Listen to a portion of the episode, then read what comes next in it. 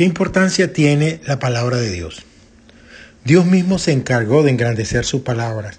Dice en Isaías 42, 21 que Jehová se complació por amor de su justicia en magnificar la ley y de engrandecerla. Dice en el Salmo 138, 2, me postraré hacia tu santo templo y alabaré tu nombre, porque tu misericordia y tu fidelidad, porque has engrandecido tu nombre y tu palabra sobre todas las cosas. También dicen Deuteronomio 32, 46, para que vean la dimensión de lo que Dios le da a su palabra. Dice, aplicad vuestro corazón a todas las palabras que yo os testifico hoy, para que las mandéis a vuestros hijos a fin de que cuiden de cumplir todas las palabras de esta ley.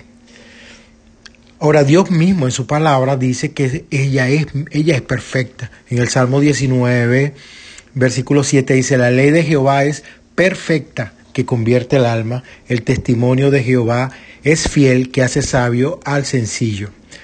Ahora, con respecto a Jesucristo, ¿qué dijo Jesucristo acerca de su palabra? ¿Qué importancia le dio? Lo primero que dijo en Mateo 5:17 fue, no penséis que he venido para abrogar la ley o los profetas, no he venido para abrogar, sino para cumplir.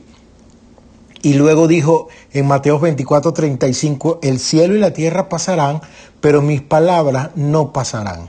Y en Juan 8:31 dijo Jesús a los judíos que habían creído en él, si vosotros permaneciereis en mi palabra, seréis verdaderamente mis discípulos.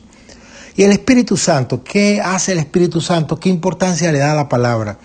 Dice en Juan 14:26, más el consolador, el Espíritu Santo, a quien el Padre enviará en mi nombre, Él os enseñará todas las cosas y os recordará todo lo que yo os he dicho. Y los ángeles, ¿qué piensan los ángeles de la palabra del Señor o de los que la guardan?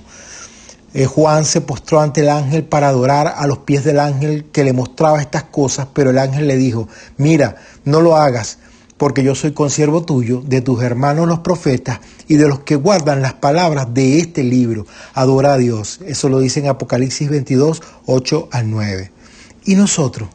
¿Nosotros qué importancia le damos a la palabra de Dios?